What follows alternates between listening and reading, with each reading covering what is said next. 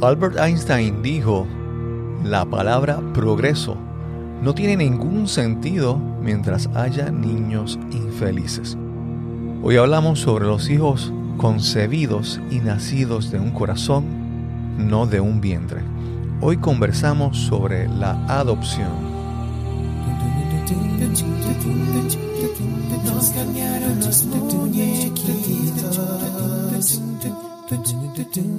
Mi nombre es Cristóbal Colón. Soy un comunicador, un bloguero, un podcaster.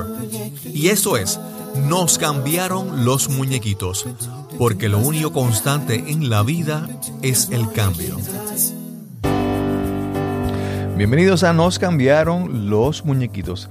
Gracias por acompañarnos una vez más en este episodio, el número 69. Hoy conversamos con la pareja compuesta por Rina Díaz y su esposo Wilfred Caraballo. Hoy conversaremos sobre cómo la adopción les ayudó a transformar su vida. Esperamos que disfruten esta excelente conversación. Tanto en Nos cambiaron los muñequitos como en nuestra comunidad Podcasting Accomplices, usamos y recomendamos Lipsync como alternativa para alojamiento de tu podcast y contenido de audio. Lipsync es la red de podcast más grande del mundo, sirviendo a la comunidad del podcasting desde el 2004. Si deseas crear tu podcast, contáctanos en www.podcastingaccomplices.com. Y si estás ya en proceso de publicar tu podcast, queremos que aproveches esta oportunidad. Recibe un mes gratis en hosting o alojamiento en Lipsync. Solo tienes que entrar el promo code o código de promoción Cristóbal al momento de registrarte. Recuerda, usa el código Cristóbal y recibe un mes gratis en Lipsync. Y ahora continuamos con nuestra conversación para este episodio de Nos cambiaron los muñequitos. Saludos, bienvenidos a otro episodio de Nos cambiaron los muñequitos. Hoy tenemos aquí en, en nuestras oficinas a una pareja. Vamos a conversar hoy con Rina Díaz y con Wilfred Caraballo. ¿Cómo están? Bien. Bien, hola. Resulta que cuando veo el nombre de Wilfred recuerdo que en otras circunstancias de la vida había conocido a su papá. sí. Ellos es un, es un matrimonio y vamos a hablar un poco de, una experiencia en, en, su vida familiar. ¿Ustedes cuánto tiempo llevan de casados? 18. 18 años. Y hoy vamos a hablar de que ustedes en un momento tomaron la decisión de adoptar. De adoptar un, sí. un niño, niña o más de uno. Eso lo discutiremos ahora. Vamos a comenzar desde, el principio, ahora de toda esta, de las circunstancias que les llevaron entonces a considerar esta, esta decisión. Eh, bueno, pues nosotros eh, llevábamos ya casi 14 años de casado. Este, no habíamos podido lograr ser padres eh, por diferentes circunstancias este, relacionadas a la salud. Y pues porque nada, no, no estaba para nosotros eh, haber eh, logrado eso. Habíamos logrado muchas otras cosas este, y habíamos podido tener mucho tiempo de viajar y muchas cosas, pero eso no se ha surgido en el matrimonio. Nunca eh, descartamos, ¿verdad?, de que era parte de lo que queríamos hacer, eh, crecer familia. Este, y luego de intentar diferentes maneras de lograr ser padres, pues decidimos acudir al departamento de la familia para iniciar el proceso de orientación. Al principio fue de orientación y fuimos a más de un lugar a orientarnos en mente con un solo niño o niña, jamás en la vida de dos, este, fuimos a acudir y ese proceso es bien gracioso porque eh, aunque tú tratas de no pensarlo de esa manera, ciertamente lo es. Es casi como ir de shopping. Porque te dicen, ok, ¿y de, ¿y de qué busca niño o niña? ¿Y de qué edad quieren? Y que tenga esto y que no tenga lo otro. Y nosotros en ese momento decíamos, nosotros nunca nos habíamos planteado todas esas preguntas que ustedes nos están haciendo. Nosotros queremos ser papás, eh, no importa si es niño o niña. En la edad, sí, yo quería que no pasara de cinco años, porque actualmente En Puerto Rico la maternidad no está aprobada si tú adoptas a un niño de más de cinco años. Y yo quería tener ese tiempo de bonding. Si tú querías lo que se llama licencia de maternidad en tu trabajo, de que La licencia de maternidad. Exacto, el tiempo para estar con ella. Y, y la edad hasta cinco, realmente esa era la razón porque pusimos hasta cinco años. Sé que ahora mismo hay una, gracias a Dios, hay unos movimientos de padres adoptivos luchando porque esa ley se enmiende para que no haya esa restricción de edad y abra la ventana a niños más grandes a ser adoptados o considerados. Pero en ese momento lo pusimos hasta cinco. Nosotros probábamos y decíamos, de seguro, como dicen que es tan difícil que en Puerto Rico tú puedas adoptar un bebé o un chico o chica chiquito, no nos va a tocar hacer por training, no nos va a tocar bregar con nada de eso, ya va a hablar. Ajá. Yeah, right. este, así que nada, fuimos allí a hacer la solicitud. Lo que dice la ley y lo que es la realidad no es lo mismo. La, la ley ya en ese momento la habían agilizado de manera tal de que tú solicitas y se supone que al cabo de 30 días ya tu estudio social esté completado siempre y cuando tú entregues todos los documentos que tienes que entregar. Que ahí pues tienes que hacer una asignación de buscar diferentes cosas. Obviamente eso no ocurre así. La, realidad es que las personas que están trabajando el estudio social, trabajadores social, que son tus aliados en este proceso, no tienen los recursos eh, para poder cumplir con lo que dice la ley. Ok. Y en ese momento yo, ¿verdad? Soy una persona que, que me gusta, ¿verdad? Estar pendiente de, de fiscalizar que las cosas se hagan bien. Y yo dije, y tomé una decisión, creo que bien sabia, y dije, ok, esta trabajadora social que me ha dado orientación, es mi amiga en este proceso. Ya ella me dijo claramente que en 30 días no va a ser y que se puede tardar bastante. Yo puedo o escalarlo. Define bastante cuánto, te había dado un estimado de cuánto no. Meses, meses. Yo puedo o escalar, no, porque la ley dice que son 30 días o me hago amiga de ella y del proceso. Claro, claro. Y yo, esta es la persona que jamás voy a querer tener en contra, realmente. Así que dijimos, mira, nada, esto nosotros lo iniciamos, vamos a cumplir con la parte nuestra y lo dejamos ahí. Decíamos, si en un año no pasa nada, nada de nada, pues entonces nos sentamos a evaluar si queremos buscar un plan B fuera del departamento de la familia o vamos a ver qué pasa. Eso fue como que la actitud de ya solicitamos, entregamos los papeles, que corre el tiempo. Vamos a seguir disfrutando nosotros, haciendo nuestras cosas y olvídate. Este, pasó el año y no pasó nada. este, teníamos ya el estudio social, ya estábamos ready. En un momento dado sí nos dijeron, eh, lo que pasa es que si ustedes abren a grupos de hermanos, eso les da más probabilidad. Yo le dije, pero tú estás loca, le dije, yo no sé tener uno, o sea, yo no me voy a tirar a tener dos. Así que dijimos que no. Eh, nos llegaron a llamar en un momento dado eh, una situación bien difícil porque nos llaman y nos dicen, mira, tenemos un caso de tres hermanitos. Eh, entendemos que para ustedes el match sería con el del medio. El del medio tenía ocho años y los otros dos, que uno era mayor y uno era menor, los vamos a colocar con otra pareja. Luego, además de que ya salía del, del, del, requisito que tú habías, te habías puesto de los cinco años. Si ya tenía ocho años. Sí, y yo decía, diantre, porque me sentía terrible de que lo fueran a dividir. Claro. Este, era ya un range de ocho años. En ese momento, pues, yo le decía a Wilfred, fíjate que como vamos a decir que no, no nos van a ni llamar más. Esto, esto nos va a cerrar las puertas. Pues porque uno escucha ciertas cosas y yo le dije a ella, le dije, mira, pero eso mismo, yo me siento bien terrible de decir que no, pero no entiendo que las circunstancias del caso no son para mí. Yo no quiero dividir unos hermanos que se conocen ya. Este, Y está la cuestión de la edad, que en ese momento yo no iba a poder coger maternidad. Así que dijimos que no. Con el corazón en el alma, porque es bien difícil que te llamen a ofrecerte esto y tú tienes que decir que no. Y hasta como me molesté, me molesté con la trabajadora social, le dije, pero ¿para qué nos haces pasar por esto? Y ella me dijo, bueno, yo los entiendo, pero tienes que entender que mi trabajo es tratar de lograr que estos niños tengan una familia.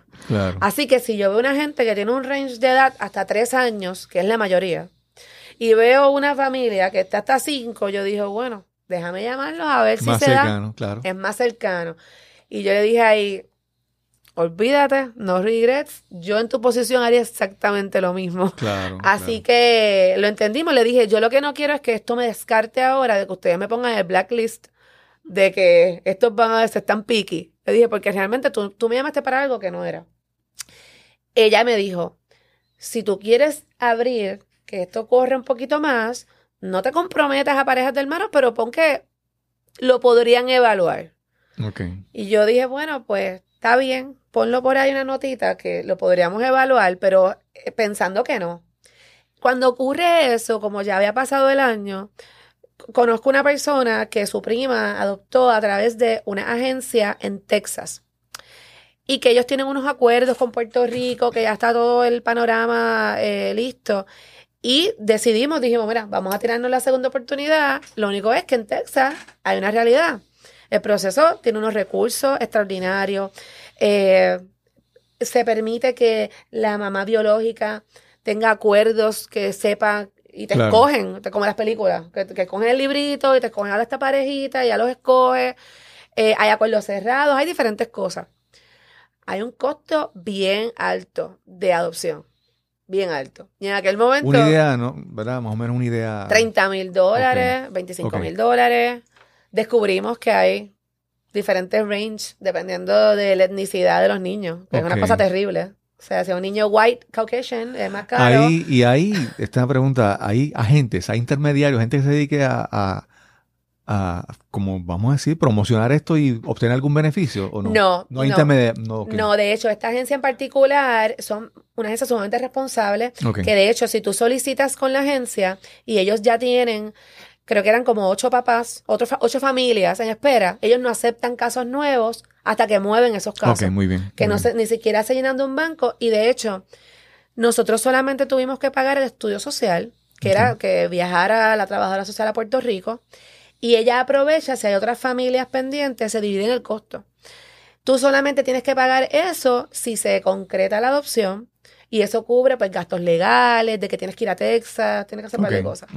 Eh, pero nos dieron unas herramientas. Nos obligaron a coger CPR de niños, eh, nos mandaron a coger unos cursos online de cómo prepararnos para el proceso de adopción, cómo preparar a los familiares, cómo hablar del tema con los niños, herramientas que no habíamos recibido aquí.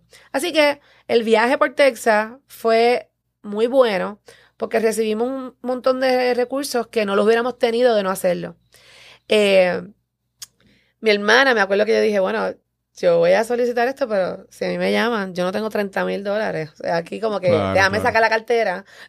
No, sí, Tú sabes, porque eh, lo puedo conseguir y después qué, porque los niños requieren. Y mi hermana, no te preocupes, que hacemos un GoFundMe. decía, esto buscamos la forma, ustedes tiren los papeles.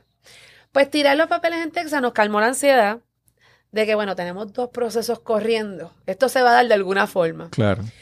No, hicieron más que Texas aprobarnos el estudio. Yo tuve que preparar el librito ese de, vendernos como papá. este, me llaman del departamento de la familia. Estaba en el trabajo. Wilfred tenía llamada perdida, no había contestado, pero me cayó a mí la llamada. Sí, mira, que tenemos un caso, queremos hablar con ustedes.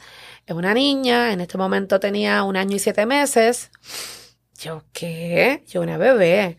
Me dice, sí, pero hay una condición y es que ella tiene un hermano que acaba de nacer, tiene cinco meses y fue como que yo estaba en el teléfono como que esto no puede ser cierto. Yo, ¿qué? Este, y nada, queremos presentarles el caso para hacer la cita, para que vengan, explicarles, a ver si están interesados. Yo dije, ok, pues déjame, déjame hablar con, déjame hablar con mi esposo. Llamo a Wilfred, Wilfred no me cree, como que yo tengo la llamada perdida, pero, pero dos, pero de verdad, y beber los dos, y era como una cosa como que no podíamos ni creerlo. Claro. Este, pues seguro llamo y digo, bueno, pues dame la cita para ver de qué se trata, qué es lo que está pasando, qué, cuáles son las circunstancias, todo. Pero obviamente nosotros decíamos, this is too good to be true, como que no es uno, son dos, los dos son chiquitos, es nena y nene, que no es como que si quieres tener nena, todas esas opciones que nos dieron al principio, era, están ahí.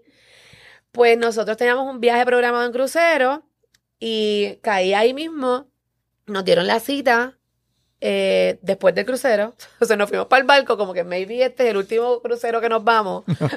sí, niño. Este, y fue así mismo. Llegamos, y es decir, llegamos del crucero y el viernes siguiente fue la cita.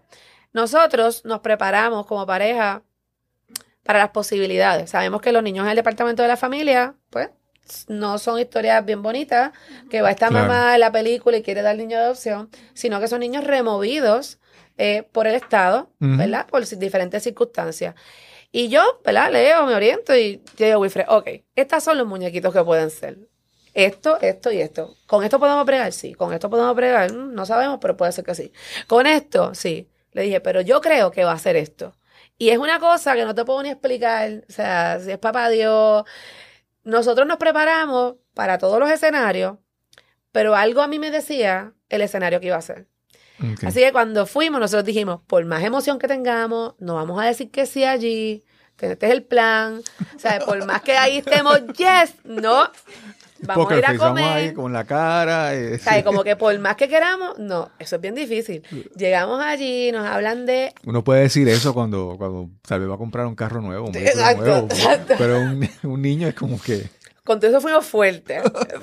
fuimos y, y dijimos, ok, eh, pues, escuchamos la historia, después que escuchamos la historia, nosotros nos miramos los dos porque decimos, ok, es la que sabíamos que iba a ser. Este, estábamos súper ready. Eh, nos dicen, ¿quieren ver la foto? Ya tú sabes que eso es como que tú no me puedes enseñar la foto. Este, nos miramos como que eh, vamos a ver la foto. Vamos a ver la foto, ya tú sabes que eso es el llantén inmediato. Este, y decíamos, y tenemos que decir ahora, o sea, ¿cómo funciona esto? No, no, les vamos a dar de viernes a lunes para que lo hablen. Entonces le digo, ok, pero a mí me dijeron en la llamada que aquí había un segundo, o sea, integrante de la familia, aquí había también un niño.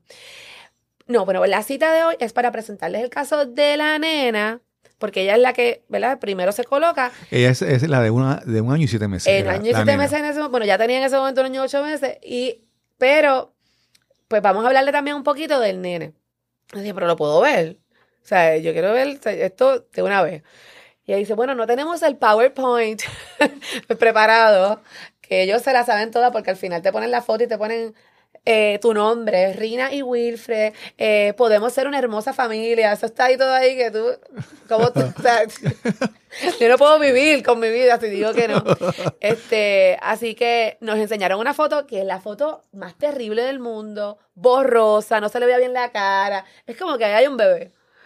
Ok, pues nos fuimos, este, y dijimos, ok, pues hasta el lunes, el llantén, la cuestión, nos fuimos a Chilis que ayer de hecho pasamos por allí, dimos, en esa mesa fue que discutimos el asunto.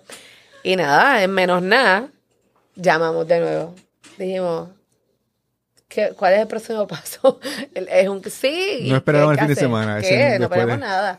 Y no llamamos tampoco a casi nadie porque sabíamos que queríamos tomar esa decisión nosotros sin mi hermana, pero que ustedes están pensando, digan que sí rápido, tú sabes. Claro, claro. Eh, le dejamos saber, como que estamos en la cita y todo el mundo desesperado por saber, este, pues dijimos que sí. Pues, ¿cómo funciona esto? Pues esto fue un viernes.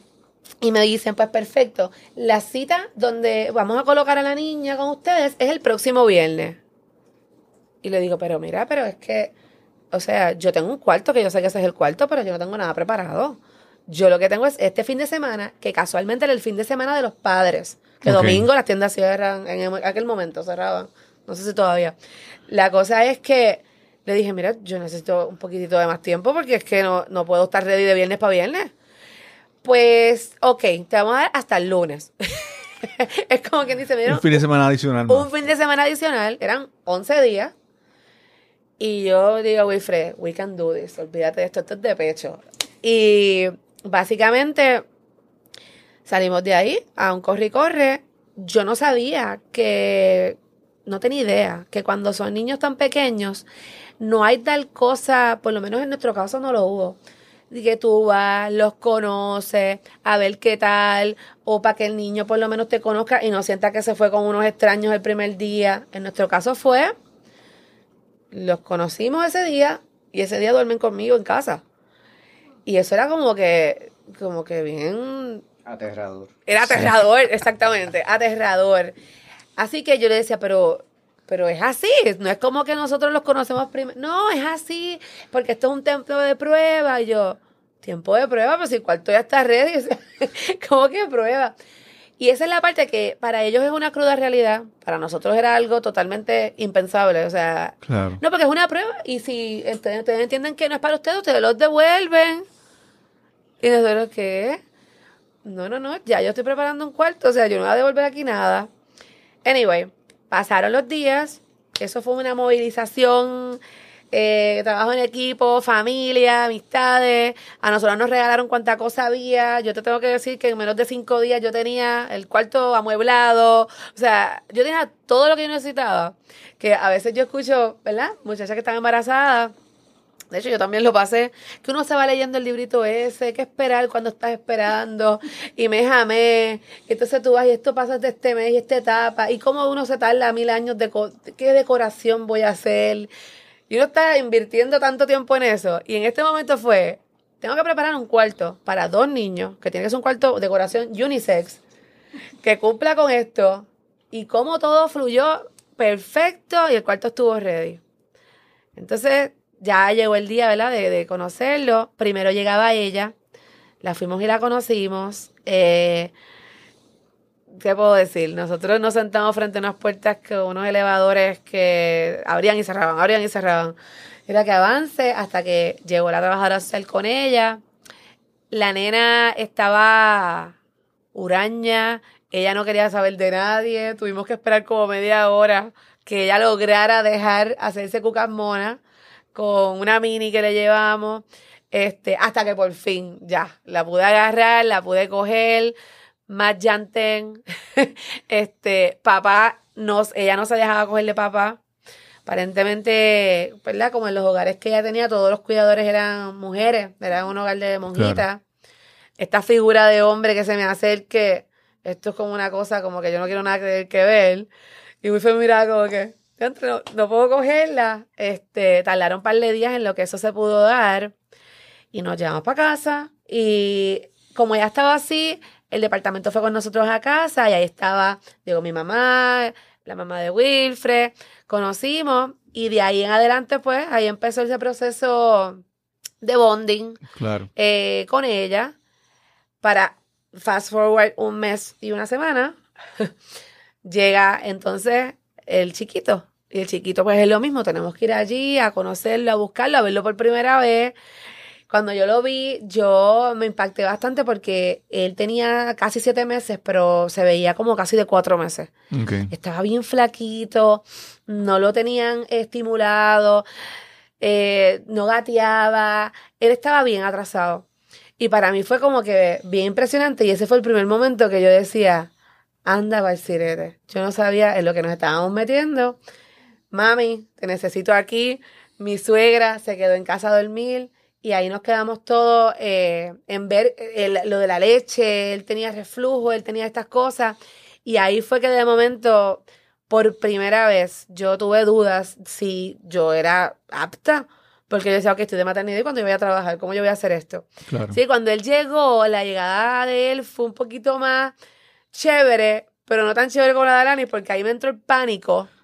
El botón de pánico se me activó ahí, es decir, como que nosotros hicimos esto y como que yo no sé si estoy ready. Sí. Perdón que te pregunte esto, esto es verdad, de, de mi ignorancia. Ya ellos como son tan chiquitos, ya, ya tienen nombre.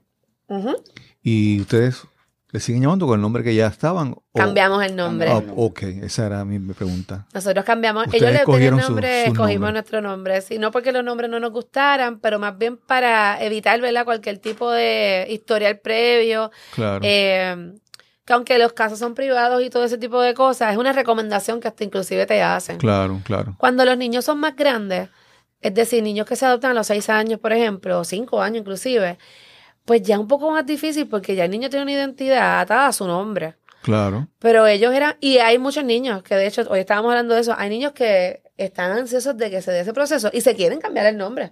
Y supimos de niños que le dicen, ok, pues ya yo tengo mi nombre escogido. Cuando me adopten, yo me quiero llamar ahora, qué sé yo, Gabriel. Eh, o como sea. En el caso de los bebés, pues realmente casi todos los papás Sí, sí, cambian, cambian el nombre. sí. Wilfred, estás ahí escuchando. Yo quiero, a ver si tú me puedes dar tu, tu punto de vista de, de la toma de la decisión. O sea, de tomar la decisión de adoptar. Porque obviamente todos sabemos, ¿verdad? El famoso libro aquel de eh, los hombres son de Marte, las mujeres son de Venus. Y entonces siempre hay una, una diferencia en cómo vemos las cosas. ¿Cómo, cómo, ¿Cómo fue ese proceso de toma de decisión para ti? Bueno, para mí eh, en especial, ah, yo siempre recuerdo eh, haberle preguntado a mi mamá un, este, eh, sobre un compañero de escuela, que pues se notaba la diferencia con relación a, al, al papá, este, y, y él pues era de, de tez más oscura. Y ya mi mamá sabía de la situación y me lo contó. Y de la manera que me lo presentó siempre me llamó la atención. Ok. Este, y pues lo, lo vi de una De la ma- forma que te lo presentó fue para ti bien fácil de, de sí, asimilar. de entender. Sí. Este, yo desde chiquito pues me gustaban muchas historias de superhéroes. Pues me lo Claro. presentó como Superman, me lo presentó Claro. eh, la historia de Batman, me lo presentó también, e inclusive la historia de Jesús. Por eso Ok. hay una t-shirt que siempre me ha gustado que dice Jesus was adopted too. Ok. Y a veces, las, por eso a veces a las personas creyentes, pues hay que recordárselo, tú sabes. Claro, claro. Y ya entrando este, en el matrimonio, e inclusive de, no- de novio, lo llegamos a hablar. Lo llegamos a dialogar. Este, en el caso que el mejor ejemplo, pues Rina lo tuvo. Su papá biológico falleció. Ok. Y entra esta persona bien maravillosa en su vida, eh, que le, ella le dice papá, que es Luis, que, que toma, toma este, la posición y con honor la, la hizo. Ok, ¿A qué edad fue eso, eh, Rina? Mi papá murió cuando yo tenía cinco años. Ok. Este, y como de los siete años, eh, más o menos, me crié con, con, Luis. O sea que para mí era bien normal eh, este lazo que aunque no es sanguíneo, Sí, es realmente... Escogido, vamos a decir así. Ajá, Una- exactamente, escogido. Una decisión. Y también, eh, para mí siempre ha sido bien fácil y no buscarles muchas vueltas al hecho de que, pues, eh, si se tiene esta oportunidad de brindar ese amor, Claro. pues no lo veo si es biológico, si es este adoptado, si, si es el que inclusive si uno eh, va a ser padrino este, y pasa algo, tú, tú vas a, a dar ese amor. Claro, no lo veo claro. como, o sea, no, se me hace fácil verlo. Sí, sí. A mí en mi caso, yo, yo le digo mucho a mi esposa que, pues, como tú dices, lo del, lo del bautizo, ¿verdad? De un, de un ahijado, eh, su padrino. Y yo le digo a ella, ¿cómo es posible que uno quiera tanto a alguien que no es, no es su sangre? Eh, Correcto. eh, porque, porque yo pienso que, como tú dices, el amor es una decisión. Tú decides amar, ¿verdad? Independientemente si es biológico, si es adoptado, si es, si es por un papel que lo determina el Estado, o por si es por genética, ¿verdad?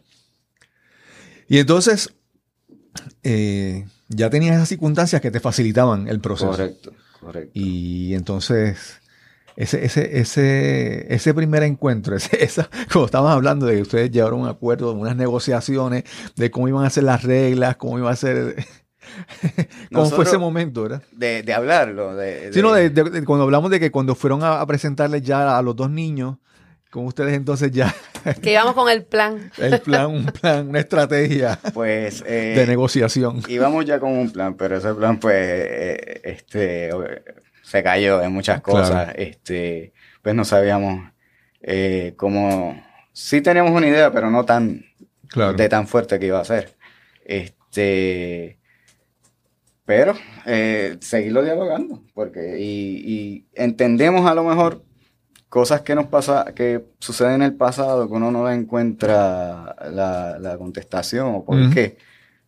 Pues sí podemos entender que la tuvimos que pasar para estar aquí donde estamos y hablando Claro. con ustedes. Este, y de la estructura que traemos, de, de la madurez que traemos. este, y pues, seguirlo hablando, seguirlo en comunicación. Estás escuchando Nos cambiaron los muñequitos. Este es el episodio número 69 y conversamos con Rina Díaz.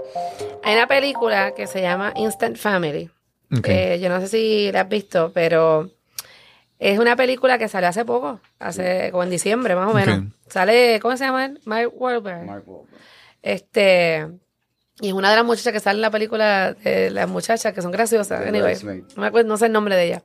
Pues esta película la hace este director porque él, en Estados Unidos, pasó por la historia de foster care Sí, de tres niños, chiquito, mediano y una grande, casi adolescente. sí, yo creo que sí. Eh, y hicieron la película. Nosotros fuimos a ver la película. O sea, yo he llorado como si me estuvieran matando. O sea, eh, porque es una película que es graciosa, es una comedia, pero te presenta el proceso como es. A pesar de que nosotros no pasamos foster care, y eso Claro. fue una decisión que tomamos, que nosotros no íbamos a hacer foster care porque no queríamos realmente encariñarnos con un niño que después, ¿verdad? El departamento iba a acomodarlo en otro lugar. Hay personas que tienen un llamado para eso, porque no lo pueden hacer de manera permanente, pero decimos, eso no somos nosotros. Claro. Eh, la película es de eso, pero fuera de esa, de esa diferencia, el proceso eh, eh, es bien similar, porque cuando nosotros lo hacemos, mira, nosotros no lo hacemos porque somos los más filantrópicos, o sea, nosotros queremos ser padres Claro. y vamos a ese proceso. Y mucha gente después de se acercaba a nosotros, ay, ustedes están haciendo una obra tan grande, ustedes son... Y yo decía en mi mente, en realidad la decisión fue bien egoísta, fue Sí. que nosotros queríamos ser papá. Y esto fue una manera en que encontramos poder ser papá, que no, la razón no fue por eso. Ahora, tres años después, que hemos tenido que bregar un montón de cosas, ahora decimos, diantre, estamos bregando. Pero en ese momento, para nada, para Sí. nada. Ya Eh, tienen entonces cinco y cuatro años más o menos. la chica va a cumplir cinco ahora en octubre y él va a cumplir cuatro en enero.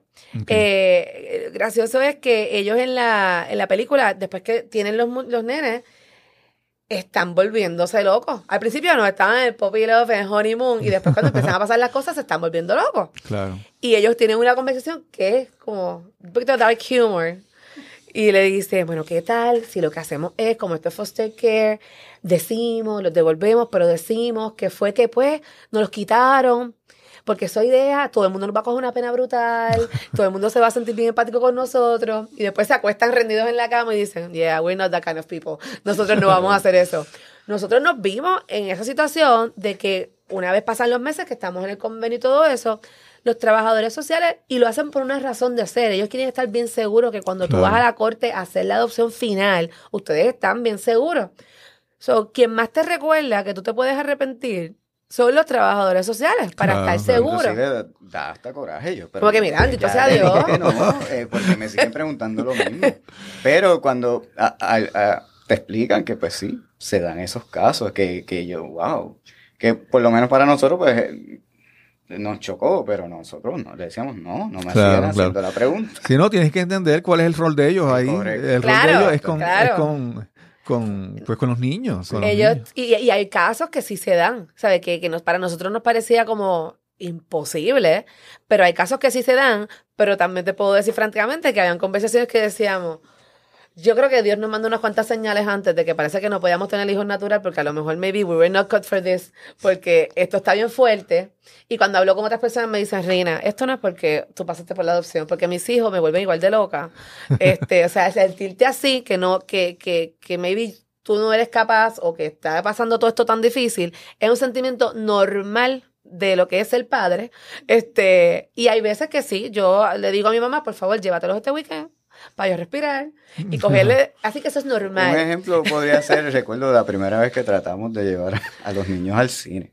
Ok. Entonces, eh, eh, pues la Clueless, nena clueless. le dio el tantrum, empezó a llorar, Sí, entonces sí. yo pendiente de no molestar a nadie y salimos. eh, No, y si eh, es una película de esas que tú estás loco porque quieres verla completa y no quieres perderte exacto. la trama y tienes que... Entonces, pues yo tratando de calmar y yo, ay Dios mío, yo no quiero molestar a más nadie. Y Rina me dice, Wilfred, mira al lado.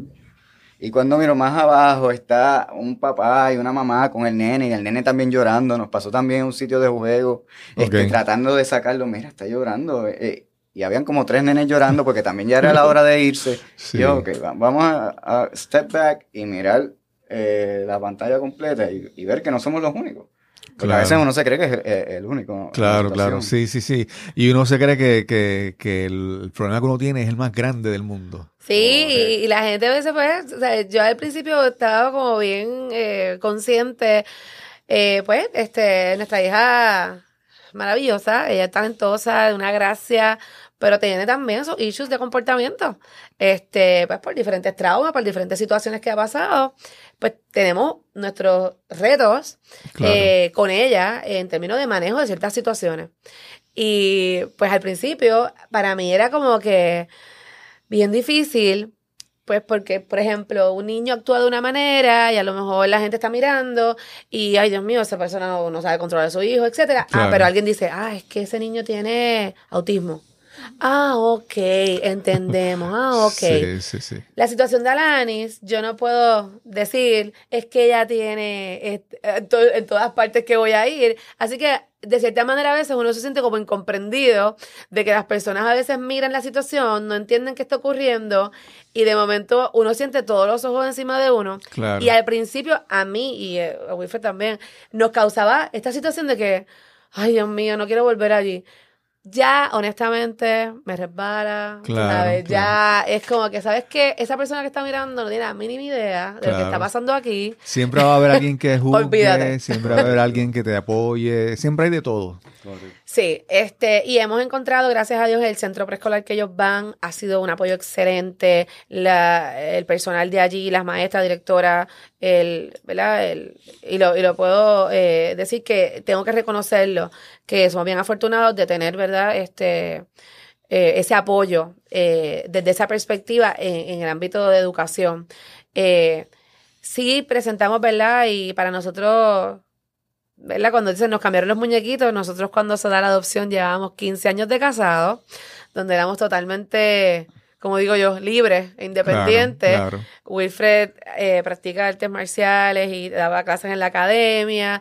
Pues yo sabía decir, bueno, pues Wilfred va a estar dando clases, pues yo me voy para hacerme las uñas, para el beauty, o me voy a coger clases de belly dancing, o me voy a hacer, a pintar.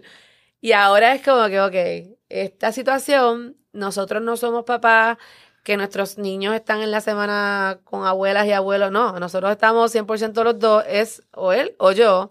Claro. Este, claro, tenemos apoyo en weekend y, y, mami nos ayuda de cierta manera y la mamá de él nos ayuda, ¿verdad? Pero somos 100%. So, esa libertad que teníamos antes de que no había que cuadrar nada, no había que prepararse de nada, pues ahora es otra etapa de la vida totalmente diferente, que a pesar de, los retos de la, de la, paternidad, eh, también acostumbrarnos, ok, ya la vida no era como era antes, ahora es un poco diferente, adornada, ¿verdad?, de ciertos retos que tenemos con ellos, pero cuando los vemos a ellos y comparamos fotos viejas y miramos cómo eran cuando llegaron y cómo están ahora, es una cosa que tú dices, me llegué a encontrar con una terapista ocupacional que atendió a Lanis cuando ella estaba en uno de los hogares. Y ella le llamaba la atención cómo ella era en ese momento, porque ella era bien huraña, así como la conocimos, que ella con, el, con las cejitas fruñidas todo el tiempo, no quería relacionarse. Este, y ahora ya es el, alma de la fiesta. Ok. O sea, ella te recibe en casa, tú sabes, hay un cumpleaños, aquí están los regalos. ella es, olvídate, party ánimo. Y es otra niña que se ve, o sea, que está feliz, que le gusta tener sus amiguitos, que le gusta la música, le gusta todo. Es otra persona a quien ella vio. Así que en uno de estos lugares de terapia la veo, ella la ve y como que la, la, la reconoció. Y dijo, ella es otra, ella es, ella es otra niña.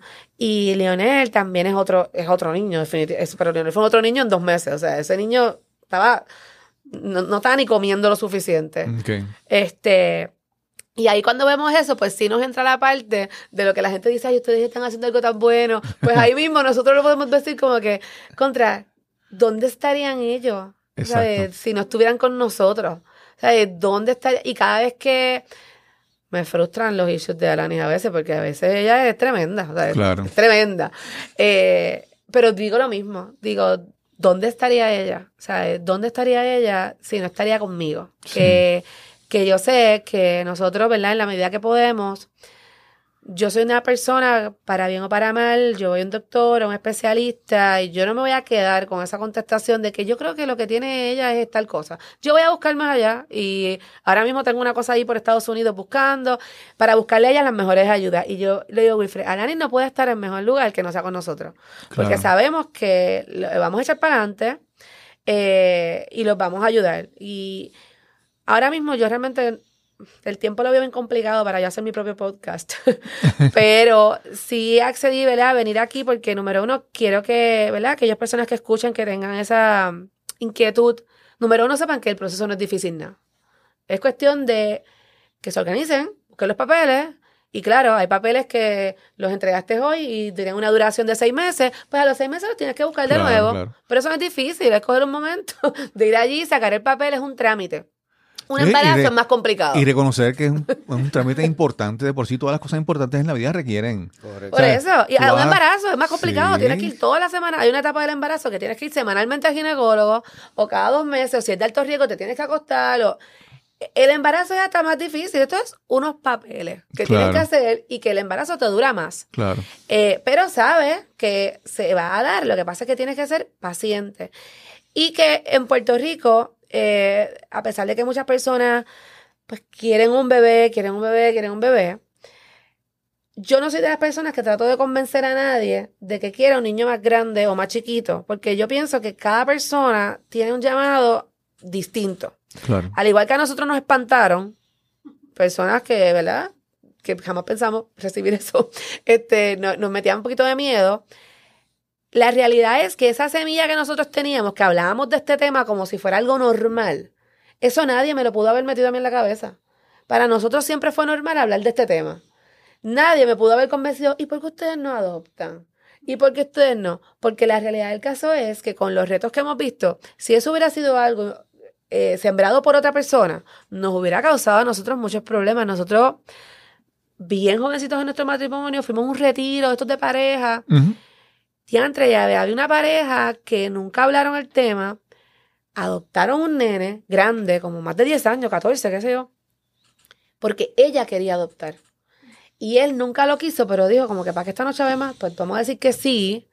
Y después era que le dijo, devuélvelo porque no puedo. Y ella decidió divorciarse de él y quedarse con el nene. Pero yo me acuerdo que nosotros no llevamos mucho tiempo de casados, pero ver eso nos impactó porque decíamos, anda, Claro. Y decíamos, nosotros no queremos ser esa pareja. O sea, esto es una cosa bien seria que tenemos que hablarla claramente. Claro. Así que el que por ahí dice, yo quiero adoptar un bebé, bebé, bebé, bebé, porque se plantee bien porque lo quiere. Pero si piensa porque va a ser fácil, no es porque va a ser fácil. Es porque ese es el llamado que tiene. Claro. Hay gente que dice, como yo, no quiere bregar con los con potty train y con los pampers, que yo pensaba que me iba a salvar. pues tiene que entender que entonces un niño más grande, estas son las circunstancias y tiene que educarse, tiene que buscar red de apoyo, porque por lo menos nosotros no lo recibimos. Claro. Y yo eh, en Facebook y eso, pues me he contactado con personas en Puerto Rico, pero he encontrado un poquito de más apoyo en, páginas de Facebook de padres adoptivos fuera de Puerto Rico. Hay uno que yo sigo que se llama Confessions of an Adoptive Parent. Okay. Y ellos están brutal porque lo hacen hasta gracioso a veces, pero te dan muchas herramientas también bien buenas. Claro. Y eso es lo que uno necesita, hablar con gente que, que lo haya pasado por el proceso y te diga lo bonito y lo no tan bonito. Claro.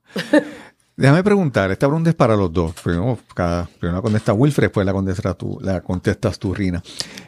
Hablamos sobre, hace un momento sobre la película, ¿verdad? Y los retos y las dudas y los momentos difíciles. Pero, eh, Wilfred, ¿en, ¿en, qué momento, si puedes mencionar algún momento que tú dices, que cuando ocurrió ese momento dijiste, no, no, no, tomé la decisión correcta? ¿Alguna, ¿Algún cuento, alguna historia, algún momento que tú recuerdes así con esa, con esa magia que dijiste, wow, lo hicimos, hicimos lo correcto? Wow. Eh, recuerdo cuando de las primeras semanas que estaba a, Lance, pues cometí la novatada de ir a jugar al parquecito en pantalones cortos, se cayó y se llevó un cantacito bien grandecito en la rodilla. Ella, cuando se, tenía un golpe, se veía como aguantaba su dolor y las ganas de llorar y no permitía, pues que uno la abrazara o, le, diera ese comfort como un papá quisiera hacer. Eh, el momento clave, recuerdo, fue porque yo seguí insistiendo, ella pues, no, no quería nada conmigo. Pues yo, este, como dijo Rina ahorita, pues yo he estado en las artes marciales y si algo yo he aprendido allí es la disciplina, eh, la estructura. Claro. Y yo llegaba todas las tardes, me las llevaba al parque a jugar, me las llevaba al parque a jugar. Hasta que llegó ese día que yo abrí la puerta, no esperando que ella me recibiera. Y ella salió corriendo a recibirme y me permitió abrazarla. Ese es un, un día que, que, inclusive hay hasta fotos, yo creo, de ese día. Este, igual con, con Leonel, buscar este, estimularlo y, y porque pues cuando llegó con nosotros no tenía ese estímulo, estaba le ponía a Rocky, le ponía la música de Rocky Balboa. Cuando el pediatra me dijo esto, le ponía la música de Rocky para hacerle esto es, como esto es como entrenar, papá. Yo, usted dijo entrenar, caramba. Pues, pues entonces él está en el mejor sitio. Yo llegaba todas las tardes, le ponía música, lo, lo estimulaba, le movía las piernitas, le hacía unos ejercicios y, y que me enviaran ese video yo estando en la oficina de que Leonel Gatio. Wow. Pues y él llegó que no, que nada, que nada. No. Era, Él tenía una calvita aquí detrás de que lo tenían todo el tiempo acostadito boca arriba. Eh, comía por debajo de lo que se subía. Lloraba tanto que me dijeron, ¿tienes, tiene reflujo, no puedes darle de más. Esto es lo que él come. Pues ese niño no dejaba de llorar. Vamos al pediatra. Que, dice sea de paso, una bendición también. Buscando pediatra, nuestro pediatra también es papá adoptivo. Okay. So, él también sabe, ¿verdad? Otras cosas como que herramientas y cosas, ¿verdad? Y nos ayuda desde esa manera. Él, y su esposa son una pareja de pediatras, pues tienen ese background. Y yo lo llevo y le digo, mira, estas son las instrucciones que me dieron. Este, ¿verdad? yo he hecho todo, pero él, algo pasa. Y me dice, muchacha, ese señor lo que tienes hambre. Me dice, esas instrucciones que te dieron es como si el nene tuviera tres o cuatro meses. Mira, tú dale esto, dale esto, dale lo otro, dale lo otro. Santo y bueno. Yo no me atreví a darle más, porque como dijeron, tiene reflujo. Yo digo, a lo mejor va a llorar porque le di de más. Claro. Y él rápido los dijo, le dijo así, le dijo, estimúlalo. Wilfred le ponía la canción de Rocky, le hacía su ejercicio. Tenemos videos de eso. Hasta que salió por ahí, que ahora hay, momentos, hay momentos que se siguen repitiendo que, te, que, que tú le dices, tomemos la decisión correcta. Y es que a Lani siempre le ha encantado eh, este, las fotos o eh, revistas. Recuerdo fuimos a, Isabela y había una revista eh, de, de, una familia en la playa. Y este es mamá, papá, Alanis y Leonel, en familia. Y ahora mismo, yo, eh, con toda seguridad te digo, cuando lleguemos a la casa y ya comemos y nos sentamos en el sofá, en el sofá Alanis dice, estamos en familia. Sí, siempre que estamos los cuatro juntos, ella menciona mucho eso. Para eso ella es bien importante. Ella es una cosa que yo no escucho muchos niños, mis sobrinos, por ejemplo, cuando andan con, ¿verdad? con todo el combo familiar, yo nunca los he escuchado a ellos decir, estamos en familia. y ella, yo no sé ni de dónde sacó la frase, pero ella lo dice mucho. Y en tu caso, los momentos que te este, demostraron que tomaste la decisión correcta. Yo no sé, eh, a pesar de que me dio el panic attack cuando llegó Lionel, que dije, yo creo que hay algo, no sé, yo creo que yo no pensé esto muy bien. Fuera de ese momento, yo creo que durante todo el resto del momento del proceso, yo estaba segura de que era the right decision. Era cuando nosotros intentamos hacer, ¿verdad? Desviarnos por la ciencia, hacer el in vitro, ¿verdad? Nosotros tuvimos una oportunidad de hacerlo, ¿verdad? Sin tener que gastar un centavo. El proceso no se dio, pero el proceso de que Wilfred me ponía inyección y entonces vamos para allá y a medida... llegamos inclusive a hablar... Eh, no se sentía como que era the right thing to do. Me tocaba ponerle las inyecciones y, una vez de hacerlo y, y, tomando la medida y poniéndole... Yo le dije, esto es como que we're forcing it. Como que no es lo que... No se sentía que fluía. No me daba la paz que, que cuando estábamos llenando porque cuando vino el proceso de in vitro, pues pusimos un stop a, la documentación y el expediente que estábamos preparando. Pues no se sentía esa paz de cuando estás haciendo esas gestiones, como que nos desviamos en algo por intentarlo, que pues, no nos traía paz. A lo mejor seguimos los pasos de gente que, decía, inténtalo, sigue por ahí. ¿Por qué? Eh, eh, y pues ese era, ese era el llamado que teníamos. Porque una vez retomamos ese, esa parte, fluyó. Es como que volvió la paz. Era esa cosa de que hicimos ese proceso, pero se sentía como que era diantre, yo decía diantre, y con lo que yo tuve una pérdida de un embarazo a los siete meses, que me vi bastante se quita del otro lado. Este, y yo decía, bueno, pues si el in vitro se da, yo no sé si yo me voy a poder disfrutar este embarazo, voy a estar yo creo que tan asustada en todo el proceso. Yo no sé si yo puedo superar de nuevo tener que parir un bebé muerto, ¿sabes? Como que, como que toda esa cosa, como que yo tenía miedo, pero aparte de miedo, como que sentía como que esa no era la manera. Este, y ¿verdad? a veces uno ¿verdad? Eh, hace sus oraciones como que Dios dame las señales, pero a veces no llegan tan claras de momento. Eh, cuando hicimos el proceso de adopción, que nos llaman, que se da todo, que si es el niño, niña, esto, lo otro, la, la, la cuestión de que yo me preparé justamente para las razones por las cuales ellos fueron removidos de todas las que hay, eh, no es que yo la pegué, o sea, yo no creo que yo la pegué. Yo creo que es que ese era el destino de nosotros, ese era el plan de Dios para nosotros y no hubo un momento que yo dijera, hice lo correcto, es que todo ese proceso se sentía como lo correcto. Claro. Y cuando ellos ya llegan a casa, eh, a pesar del el momento de susto que nos dio, y a pesar de que han habido momentos bien difíciles con, con las situaciones de conducta y los retos que ellos tienen, que yo digo, contra, tú sabes, escucho amistades mías que tienen niños como que se le hace todo tan fácil y de momento nosotros, ¿qué cuesta arriba se nos hace Bueno, lo que pasa es que... Pero... sí, sí, sí. Pero... Siempre hay, esto, esto pasa, lo dicen mucho de las redes sociales de que cuando tú miras las redes sociales la vida de las personas también Ah, no, todo es rosita. los, los highlights de la vida, cuando realmente cada vida tiene sus retos y sus complicaciones. Entonces, si, tú te, si, tú te, enfocas en la parte buena que tú crees que está pasando, todo siempre hay algo detrás, ¿verdad? Sí, eso es, eso es, absolutamente cierto y muchas eso que mencionas de las redes sociales es, totalmente cierto. Y yo creo que es una tendencia de uno también ser positivo. Yo no creo que la gente trata de engañar a las personas. Claro. Yo, por ejemplo, en mis redes, la gente pensaría exactamente, Dios mío, esta gente esto le va, que esta gente no tiene ningún problema en su vida. Porque a mí no me gusta ni quejarme, ni estar con lamento, ni estar cargando a otros de cosas negativas.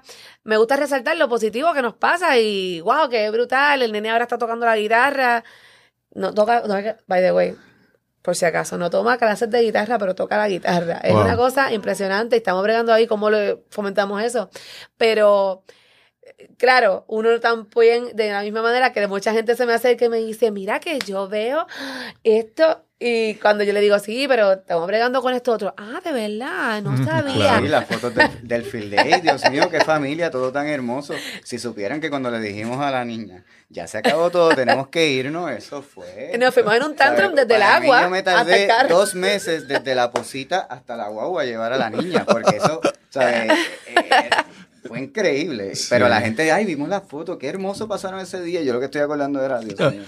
y nosotros recordamos como que, como nos fuimos, en la película de Instant Family, en la, la, página tiene un par de fotos que dice como que, como ellos esperan llegar a un lugar, un picnic. Y se ven todos bien contentos llegando al picnic. Y dice, como de verdad fue.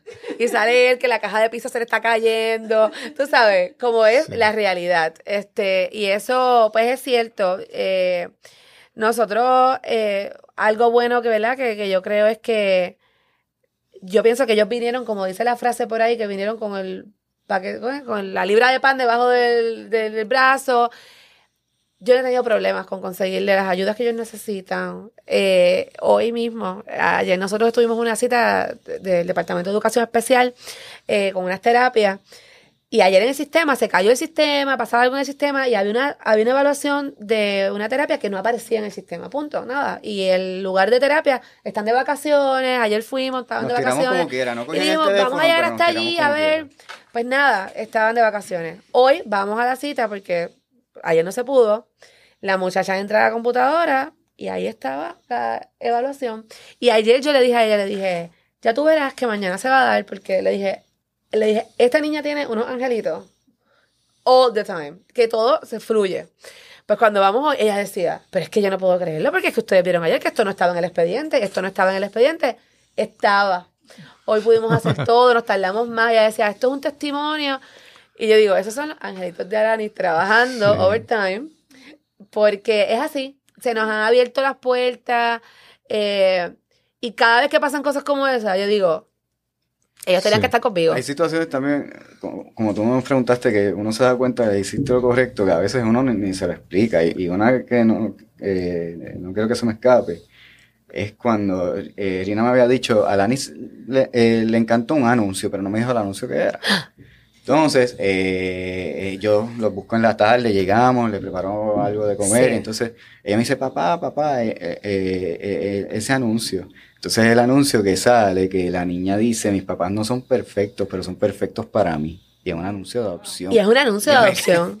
Y tú te quedas como que ella de alguna manera en, en su ma- sabe, sabrá o, o- está, no sé. Sí, Pero son cosas que, que, sí. que, pues sí, dicen, mira, esto, Sí. esto era lo que tenía Wow. que Y es un anuncio de que son como unos muñequitos, Sí, este, sí. que lo dan entre los muñequitos. Y yo decía, Wilfred, Jo- Johnny, en casa esto no es un secreto. Nosotros hablamos del tema abiertamente. Ellos no saben como que tú eres adoptado porque es que a la edad que ellos tienen, ellos no Todavía no entienden eso. concepto. Pero sí escuchan que mamá ha hablado con personas. Sí, la adopción, esto, lo otro. Y eso fue una de las cosas que leímos en los materiales que nos dieron de Texas, de que los expongas al tema desde pequeños, este, con historias a su nivel. Está este pollito que la gallina no lo pudo cuidar y lo cuidó este perrito. Y el perrito fue la mamá, porque la gallina no estaba. Cosas así, bien sencillas. Eh, ellos preguntan en fotos que ellos ven que sus primitos, ¿verdad? Que tienen más o menos la misma edad, ellos ven fotos que ellos están bebés y Alani sobre todo dice, pero ¿y dónde estaba? Y yo no estoy en la foto, como que porque yo no estoy en la foto. Ok. Y yo, "Mm", le digo, lo que pasa es que todavía ustedes no hayan llegado, ustedes no hayan llegado todavía. Y es algo que yo no estoy mintiendo, es verdad. Claro, claro. No hayan llegado, pero ella no entiende. Ella pues como que pues no había nacido, ella no Claro. entiende esa diferencia todavía ninguno de los dos. Lo que sí la recomendación que hemos leído es que en los tiempos de antes era un tabú y se demostró que hace un daño grandísimo. Eh, ahora es todo lo contrario, es una apertura, pero al nivel que ellos puedan comprenderlo. Claro, claro. Y eh, también es la parte de que ellos no lo vean como que nosotros le estamos engañando. Exacto. Eh, lo otro que te recomendaban era que cuando hables del tema con alguien, del tema de la adopción, que aunque tú pienses que ellos no están escuchando, pero sí están, siempre hables con mucha alegría, para que ellos desde pequeños puedan asociar el tema con algo bien brutal, como Claro, que como tú le estás contando a alguien, como Sí, cuando sí. fui a Disney. sí que no, no, y que tampoco lo cuentes como si fuera un secreto, que tienes que bajar la voz y tal. Mira, baja la voz que ya está. Sí, no. Exacto. Eso, eso mismo precisamente es lo que dicen que evite, porque eso puede causar a que ellos vean como que hay algo oscuro Claro. dentro de ese proceso que cuando lo comprendan, eso se les queda ahí. Sí, que viola la- el sentido de confianza que tienen ustedes, ¿verdad? Exacto. Y lo otro es que yo, pues, eh, una de las cosas que yo, ¿verdad? Quisiera brindarles a ellos es que ellos conozcan, ¿verdad? Eh, cómo llegaron a nuestra casa, pero que ellos, pues, somos nuestros, nosotros somos sus papás, eh, aunque no hayan nacido de la barriga, ¿verdad? Ellos dicen mucho lo del corazón y yo estoy de acuerdo con eso. Eh, de hecho, en la escuela hablan del tema de la barriga y los bebés adentro y nos pidieron fotos de cuando yo eran bebés para explicar en la escuela y yo, Dios mío. Pues allá le hablé a la maestra le dije, acuérdate, le dije, la Nani, por favor, cuando hables del tema, menciona también que hay algunos bebés que nacen del corazón. Y ya, cuenta con eso, olvídate. Sí, este, para ayudarlos a ellos. Rina, hace un momentito nos mencionaste que tuviste en un momento el, el deseo de crear un podcast para continuar llevando este mensaje y orientando a la gente, porque mencionaste que hay recursos en otros, en, en Texas, en otros sitios que has visto, encuentras más información que tal vez aquí no. Pero ahora mismo, ¿qué planes tienes? Aparte, mencionaste un podcast, pero eh, estás, estás colaborando con la gente en las redes, en las redes sociales, alguien que quiera conocer más información sobre, sobre eso. Pues ¿Cómo? mira, este, yo realmente no tengo ninguna página eh, público. Ahora mismo déjame buscar cómo se llama la página para recomendarlos a que vayan allí. Yo sí eh, participo de una página en Puerto Rico que se llama así mismo, Adoptando en PR. Adoptando en Puerto Rico. Esta página, eh, que, y hay una que se llama Adopción de Niños en Puerto Rico. Son páginas que hay en Facebook. La de Adoptando en Puerto Rico, la, quien la hace es una muchacha que casualmente estudió en mi misma escuela. Y cuando yo vi, dije, ah, mira para allá, qué bueno que esta persona también adoptó. Ella ha estado bien activa y de hecho es una de las personas que está promoviendo eh, que la legislatura haga las enmiendas debidas en la ley precisamente para que ella adopte un niño mayor. Para que otras personas no sea un impedimento el no poder disfrutar de la licencia de maternidad para eso. Y ella, aparte de que está involucrada con eso, en su página, ella pone eh, qué necesitas, qué documentación necesita. Ella está poniendo recursos allí. Así que en Puerto Rico yo creo que eso es una buena manera en complemento ¿verdad? con la información que da el Departamento de la Familia. En términos más bien ya de lo que es la convivencia, de recibir niños adoptados, les puedo recomendar eh, esta página que es un grupo que nada más tienes que join y se llama Confessions of an Adoptive Parent. Y esto es una familia en Estados Unidos que ellos sí tuvieron niños eh, de foster care, tienen más de un niño adoptado. Este, y ellos brindan un montón de enlaces. Lo otro que, ¿verdad? que les puedo compartir es que cuando analicen el caso, ¿verdad? si están ya en ese proceso, eh, yo, por lo menos, mi nombre es Rina Díaz. En Facebook estoy como Rina Givet Díaz. Eh, me buscan y aunque no tengo un perfil público, me pueden buscar y me pueden escribir mensajes al inbox. exacto. Y si yo puedo de alguna manera servirle de enlace o ayudarlo o conectar, lo he hecho ya con otras personas que me Claro. han referido, este, y con mucho gusto le puedo aclarar, ¿verdad? Dudas que tengan, información que deben de estar pendientes, eh, herramientas que hay fuera de Puerto Rico para trabajar diferentes situaciones de obstáculos en términos de esta misma cuestión de comportamiento. Eh, hay, hay unos retos ahí en poder brindar unas ayudas más adicionales y no encajonar a los niños en un simplemente, ah, es que tiene esto, que tiene lo otro, es que tienes que combinar a lo mejor un posible diagnóstico fisiológico con la situación del trauma Claro. y la situación del ajuste eh, por ser un niño adoptado. Y yo no creo que es que hay que tratar diferente a los niños adoptados. No. Pero si tienes que reconocer de que su circunstancia, vamos a suponer, tú tienes un niño en tu casa que tiene AD, ADHD y todas estas cosas, pero siempre estuvo en tu casa contigo. Pues si tú tienes un niño que tiene esa condición fisiológica, si fuera esa, y también tiene un trauma de que Claro, claro. estuvo sí, en diferentes hogares, estuvo esa pérdida de abandono, lo que sea, pues ya tú tienes ese diagnóstico fisiológico con otros traumas psicológicos que tienes que trabajar en conjunto. Sí. Y, Y el impacto en buscar los esas niños, herramientas. de, de- independientemente de la edad, siempre hay un, hay un impacto. Piensa que tal vez es muy bebé para, para no reconocer ciertas cosas así, pero ellos sienten y se van adaptando su conducta al ambiente. Totalmente. Que eso Eh, no es- eh, en Estados Unidos hay unas iniciativas muy buenas que yo quisiera que en Puerto Rico las hubiera y es una cosa, ¿verdad? De la- proyectos que tengo en agenda.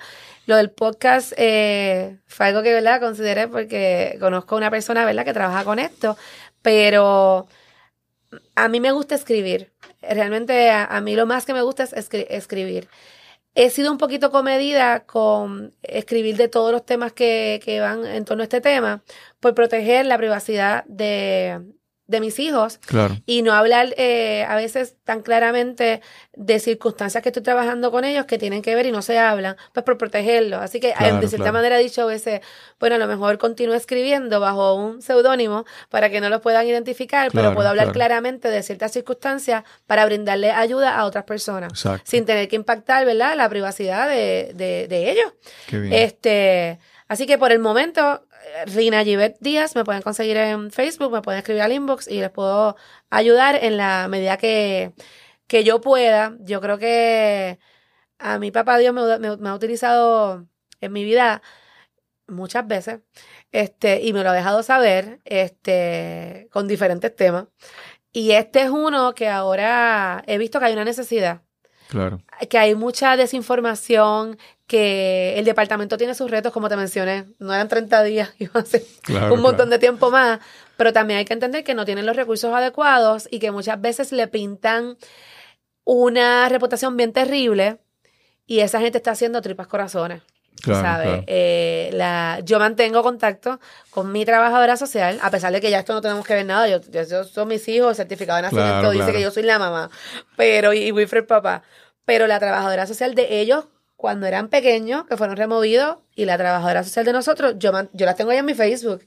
Y ellas me escriben y me escriben por el inbox como que, como que gracias por darnos la oportunidad de poder Sí. ver cómo sí, están los niños de los resultados. De, de los resultados, de cuando salen esos memories de que hoy se cumple un Sí, año desde que llegaron, ella siempre me escribe, mira, como que Dios mío, como que recuerdo cuando nacieron, este, así que yo creo que es bueno mantener esa red de apoyo y de cierta manera limpiarle un poquito el nombre al departamento porque la realidad es que las trabajadoras sociales que están allí mucho hacen a los recursos que tienen y no debe ser razón para que una familia descarte el proceso a través del departamento. Yo no soy la única que lo ha logrado, conozco personas que lo han logrado, conozco personas que tienen un bebé de ocho meses solito, uno nada más, y tengo otros que han logrado adopciones de niños adultos porque ese es su llamado.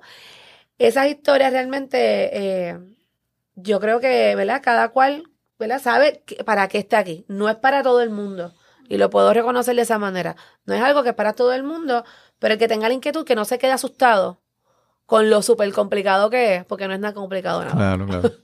Rina y Wilfred, muchas gracias por, por venir y traer este tema que es tan, tan importante. Eh, porque a veces vemos que, como mencionabas hace un momento, que, ¿cuál, cuál, ¿cómo hubiera sido la vida para, para esos dos seres si no hubiera habido esta adopción, verdad? Y, y si tú aportas con ese granito de arena a que dos seres puedan, tengan la oportunidad de ser seres de provecho, que sientan amor y que puedan transmitir amor, pues excelente. Y el amor de los hijos, o sea, eh, y Leonel, nos aman, o sea, nosotros somos su vida eh, y nuestro perrito. Eh, ellos, o sea, ellos nos aman, eh, es una cosa bien grande, no hay diferencia. O sea, yo te puedo decir que no existe diferencia, los miedos que sentimos son los mismos miedos que sienten los papás biológicos. Eh, ese tabú de que los niños van a venir con problemas porque vienen con trauma. ¿no? Son circunstancias que tú tienes que trabajar, pero en la vida también tú tienes que trabajar con esas circunstancias y tú puedes hoy decir, ¿verdad? Porque hoy en día, pues, con la ciencia, el bebé viene bien, nace bien y te dan las opciones, estas, ¿verdad? Estás embarazada y tienes opciones. El bebé nace perfecto y al año te dice, mira, tiene X cosa. Exacto. O le dio cáncer, o le dio esto, le dio lo otro. La realidad es que nosotros, si pudiéramos planificar una vida perfecta, eso es como el que, se el que escoge su propio jefe. Que si eres tú mismo está bien, pero fuera de eso tú no escoges tu jefe. O sea, tú no puedes escoger todas las circunstancias de tu vida y ponerlas como que los muñequitos perfectos. Las circunstancias te van a ocurrir y tú vas a ir bregando con ellas y vas a ver que tú vas a poder bregar con todo eso que venga. Claro. Eh, todavía hay, hay personas que me siguen metiendo el miedo de que, ay, sí, hay personas. Y yo digo, no, pero eh, esto está brutal, así que nada, no tengan miedo, no tengan miedo de hacerlo. Gracias, gracias a ambos por estar aquí. Y nos encontraremos entonces en el próximo episodio de Nos cambiaron los muñequitos. Hasta la próxima. Gracias a Rina y a Wilfred por esta excelente conversación. Esperamos que la la experiencia que ellos compartieron con nosotros hoy en este episodio sea de utilidad para alguna persona que esté escuchando, que esté considerando la adopción. Hay niños que necesitan cariño, necesitan amor y la adopción es una alternativa. Recuerda que si quieres dejarnos tus comentarios, opiniones o sugerencias sobre lo que quieres escuchar en nuestro podcast, escríbeme a cristobal.cristobalcolón.net. Y sin más que añadir, nos encontraremos en el próximo episodio de Nos cambiaron los muñequitos. Hasta la próxima. Este episodio es producido usando el programa Hindenburg Journalist Pro. La música son las canciones Almost Please y Dreamer de Kevin MacLeod de Incompetech.com, licenciado bajo Creative Commons por atribución 3.0. Encuentras más información en las notas de este episodio.